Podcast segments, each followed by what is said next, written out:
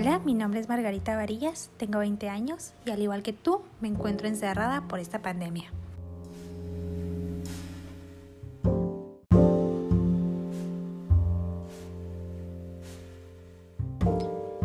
Mi historia comienza un 14 de mayo cuando el presidente confirmó públicamente el primer caso de COVID-19 en Guatemala y con ello las medidas de seguridad que el país debería acatar a partir del día siguiente. Al principio, el cierre de los centros comerciales me pareció una idea espectacular, porque me encontraba trabajando en uno y desde entonces no había tenido la oportunidad de descansar ni tener vacaciones. Mi rutina era levantarme a las 4 de la mañana, estar en el trabajo a las 6, al terminar mi jornada, ir a la universidad, hacer tareas, entrar a clases y para finalizar volver a casa alrededor de las 10 de la noche. Y así sucesivamente. Sentí por un momento que la vida me estaba dando por primera vez un respiro, sin imaginar lo que semanas después acontecería.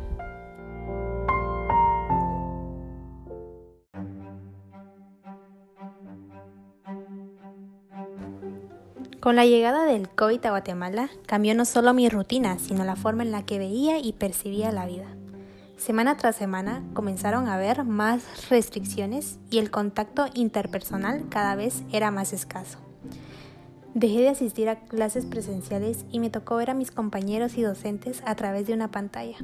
Se cancelaron las reuniones familiares, dejé de ver a mi familia.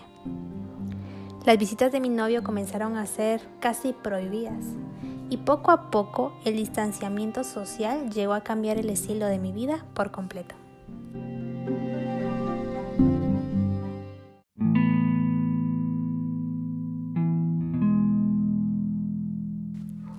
Comencé a sentirme sola y el sentido de mi vida estaba tan estereotipado que sentía que ya no era feliz, me apagué.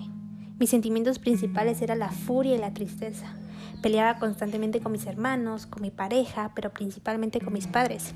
En mi mente solo estaban los últimos recuerdos, como las carcajadas con mis amigos, el último latte que hice en mi trabajo, el último beso que le di a mi novio, la última vez que abracé a mis seres queridos.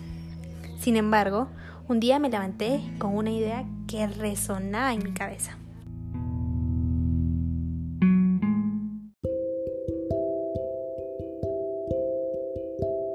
¿Qué estás haciendo?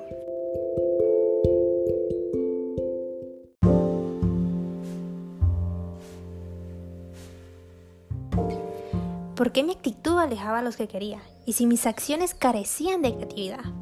Fue entonces cuando comencé a encaminar mi vida. ¿En qué invertía mi tiempo? Si realmente quería quedarme estancada en ese encierro físico y mental que tenía.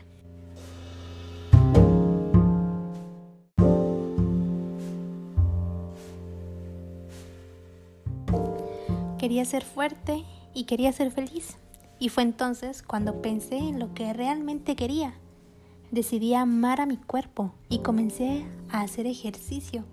Noté que al hacer cosas por los demás me llenaba. Y me di cuenta que un estómago lleno es igual a una persona feliz. Cambié mis pensamientos pesimistas por llamadas, por ayudar a mamá a doblar la ropa. Probablemente cambié mi trabajo por redecorar mi habitación.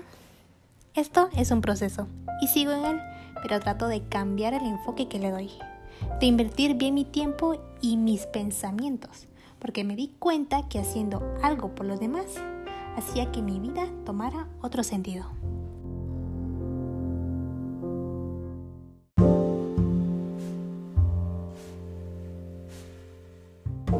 La vida se trata de encontrar fuentes de motivación en donde no nos quedemos estancados, sino que trascendamos en nuestras acciones.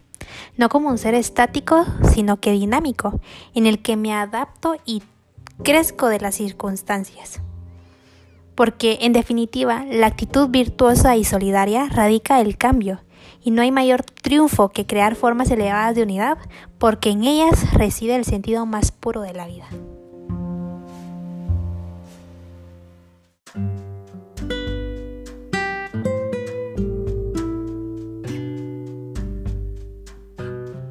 ¿Y ahora tú? ¿Qué estás haciendo para cambiar el sentido de tu vida?